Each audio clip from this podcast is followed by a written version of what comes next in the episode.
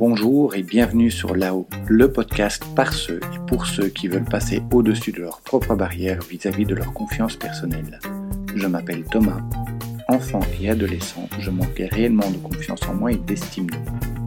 J'ai vécu le harcèlement scolaire et la solitude sociale durant de longues années. Les gens qui me connaissent actuellement tombent souvent des nues lorsqu'ils apprennent ce parcours, car il est tellement à l'opposé de l'image de confiance que je dégage actuellement. Je suis convaincu que nous pouvons tous améliorer nos niveaux de confiance et d'estime personnelle. Je sais par expérience que contrairement aux idées reçues, ce ne sont ni des choses innées, ni des rêves inaccessibles, et que toi aussi tu peux le faire. C'est pour cela que j'ai créé ce podcast qui a pour but de t'inspirer et de te donner des pistes pour que toi aussi tu puisses t'épanouir, prendre confiance et prendre la place qui te revient dans la société.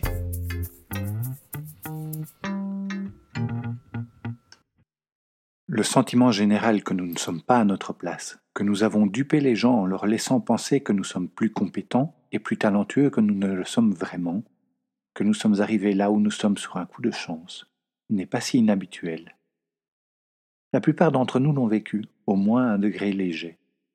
Des études parlent de 65 à 70% de la population mondiale, sans aucune distinction ni de genre, ni de culture.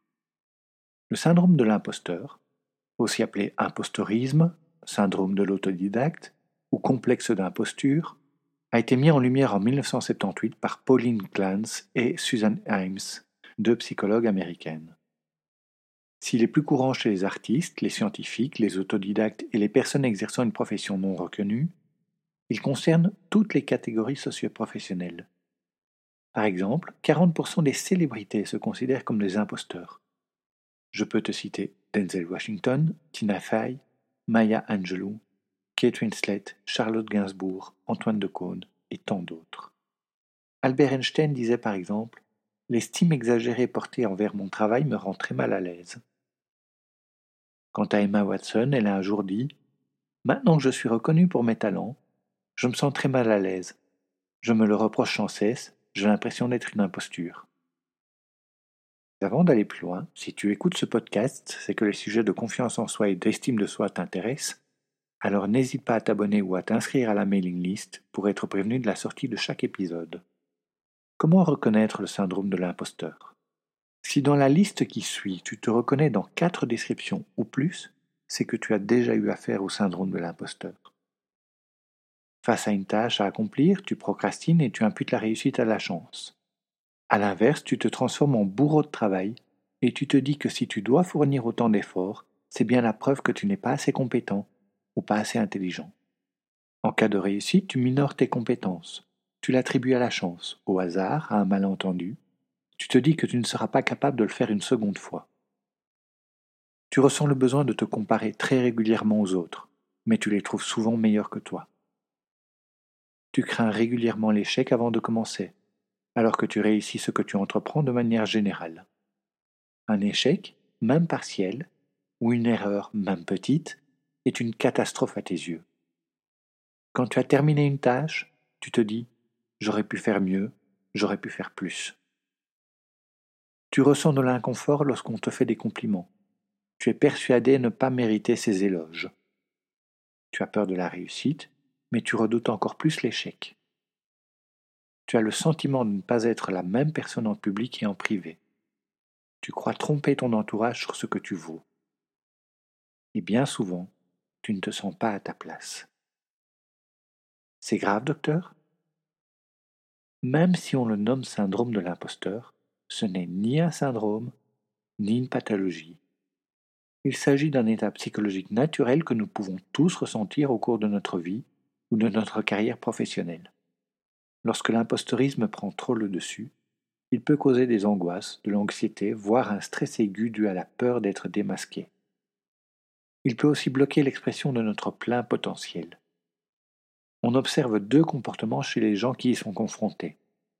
1. La procrastination ou deux, le travail frénétique. L'impostorisme nous entraîne à réfléchir et à surréfléchir. Nous nous focalisons sur la façon dont nous imaginons que les autres nous jugent. Et à ce jeu, nous avons généralement tort. Nous sommes dispersés, inquiets de ne pas être assez préparés, obsédés par ce que nous devrions faire, révisant mentalement ce que nous avons dit cinq secondes plus tôt, nous tracassant de ce que les gens pensent de nous et ce que cela signifiera pour nous demain. Dans bien des cas, la reconnaissance des autres et les récompenses ne font qu'exacerber cette crainte d'être un jour vu ou jugé comme un imposteur. Plus on reçoit de reconnaissance alors qu'on croit ne pas la mériter, plus on a le sentiment de ne pas être à notre place. Nos réalisations ne diminuent pas la peur de l'imposture. En fait, le succès peut même empirer les choses, car on ne peut pas à la fois avoir un retour valorisant à notre sujet, alors que nous sommes secrètement persuadés que nous ne le méritons pas. Cela crée une grande incohérence dans notre perception de nous-mêmes. Chaque succès est susceptible de nous ouvrir de nouvelles portes, de nous faire accéder à de nouvelles responsabilités. Et chaque palier atteint dans la hiérarchie sociale exacerbe notre peur d'être démasqué. Car à chaque fois, nous avons le sentiment que les attentes des autres à notre égard vont augmenter de concert. Chaque progression est donc une autre occasion de révéler notre imposture. Tout comme nous sous-estimons nos succès, nous exagérons nos failles. La moindre déception nous donne toutes les preuves pour soutenir notre conviction que nous sommes des tricheurs. Nous supposons qu'une seule baisse de résultat reflète notre manque d'intelligence et de compétence. Si nous réussissons, nous avons eu la chance. Si nous échouons, nous sommes incompétents. Et pour surmonter l'impostorisme, voici huit conseils pour sortir de ce mécanisme qui te freine et qui te rend anxieux. D'abord, accepte la situation. Admettre et comprendre que tu ressens de l'impostorisme, c'est déjà le premier et le plus grand pas à franchir.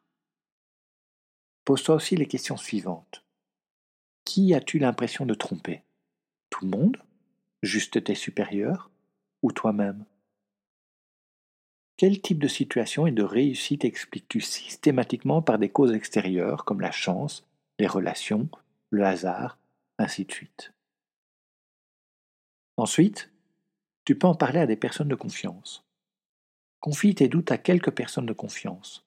Choisis des personnes qui sont de bonne écoute et qui sont ouvertes d'esprit. N'hésite pas à exprimer tes sentiments, tes doutes et tes craintes à ce sujet. Cela te permettra de dédramatiser, mais peut-être de te rendre compte que certains d'entre eux vivent ou ont vécu des choses similaires.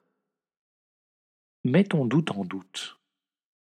Douter est une chose humaine et universelle. Comme je le disais déjà dans le podcast Comment ne plus constamment douter de soi, remettre tes craintes en question te permet de faire le ménage dans ton esprit. Est-ce que tes craintes sont justifiées? Et par quelle peur sont-elles activées? Ensuite, sois fier de tes résultats. Fais un petit flashback sur tes réussites passées. Ne les minimise pas, ne les considère pas comme une chose normale. Quelle peur as-tu dépassé pour y parvenir? À quelles ressources as-tu fait appel pour surpasser tes craintes? Ces nouvelles ressources, les as-tu utilisées par la suite? Ce sont ces expériences de vie qui t'ont amené à être celui ou celle que tu es aujourd'hui. Sois-en fier. Accepte aussi les compliments. Au prochain compliment, ne réponds pas ce n'est vraiment pas grand-chose. Prends le temps de recevoir ces paroles. Laisse-les résonner en toi. Que signifie ce compliment pour toi? Quel bien-être t'apporte-t-il? Accueille le compliment avec une de ces formulations. Merci, cela me touche. Merci, cela me fait plaisir. Je suis heureux de te faire plaisir. Et ainsi de suite. De cette manière, tu nourris à la fois ton estime personnelle et la relation avec la personne qui te complimente. En améliorant l'estime que tu te portes, tu te permets de recevoir plus facilement les compliments à venir. Et en les recevant plus facilement, les effets sur ton estime personnelle seront plus profonds et plus durables. C'est un cercle vertueux. Ensuite, ne te compare pas. Pour quelle raison crois-tu que les autres valent plus que toi? Nous avons tous nos limites, elles sont simplement différentes d'une personne à l'autre. Quand tu te compares aux autres, tu ne te focalises pas sur leurs capacités supérieures, mais sur tes propres limites. Les autres aussi ont des limites, et dans certains cas, ils les perçoivent en observant tes réussites. Si tu ne perçois pas aussi bien les limites des autres que les tiennes, c'est juste parce que tu n'entends pas leur esprit douter. Tes limites changent et évoluent. Ce qui était difficile hier est peut-être plus aisé aujourd'hui. Ne te compare pas à quelqu'un d'autre que celle ou celui que tu étais hier. Et si malgré tout tu ne peux t'empêcher de te comparer avec un tiers, veille à avoir à minima une vision objective du parcours qui lui a permis d'arriver à ce résultat. Ne cherche plus à être parfait ou parfaite. Sois bienveillant avec toi-même. Nul n'est parfait. Relâche la pression que tu te mets continuellement. Tu ne peux pas être expert en tout, nul ne le peut. Les personnes qui sont expertes dans un domaine ne le sont pas dans tous les autres. Et même dans leur domaine d'expertise, ils continuent à se former et à apprendre. Tu as ta légitimité dans tes domaines de compétences. Ces compétences ne sont pas absolues et tu trouveras toujours de nouvelles choses à apprendre. Enfin, détache-toi du regard des autres. Plus tu accordes de l'importance au jugement d'autrui, plus ton propre jugement perd de la valeur, par un simple effet de vase communicant. Ce point-ci ne demande même pas d'être développé. C'est toi qui choisis l'emprise qu'aura le regard extérieur. Apprends à te valoriser, n'attends pas la moindre approbation. Si ce que tu fais correspond à tes valeurs, tu auras immanquablement l'approbation de personnes partageant tes valeurs. Le syndrome de l'imposteur est une chose bien plus courante qu'on ne le pense. Nous sommes nombreux à l'avoir ressenti ou à le ressentir.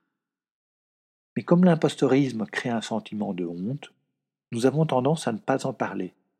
Et parce que nous n'en parlons pas, l'impostorisme nous enferme et nous fait croire que nous sommes les seuls à le vivre.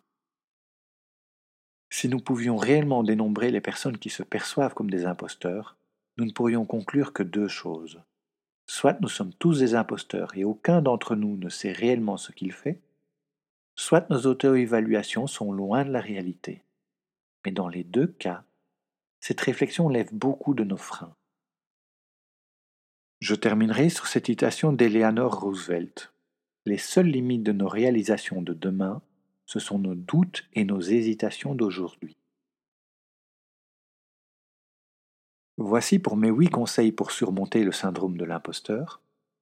J'espère qu'il aura répondu à quelques-unes de tes questions. Si tu penses qu'il peut aider quelqu'un de ton entourage, n'hésite pas à le partager autour de toi. N'oublie pas de t'abonner ou de t'inscrire à la mailing list. Merci pour ton écoute et je te dis à la semaine prochaine.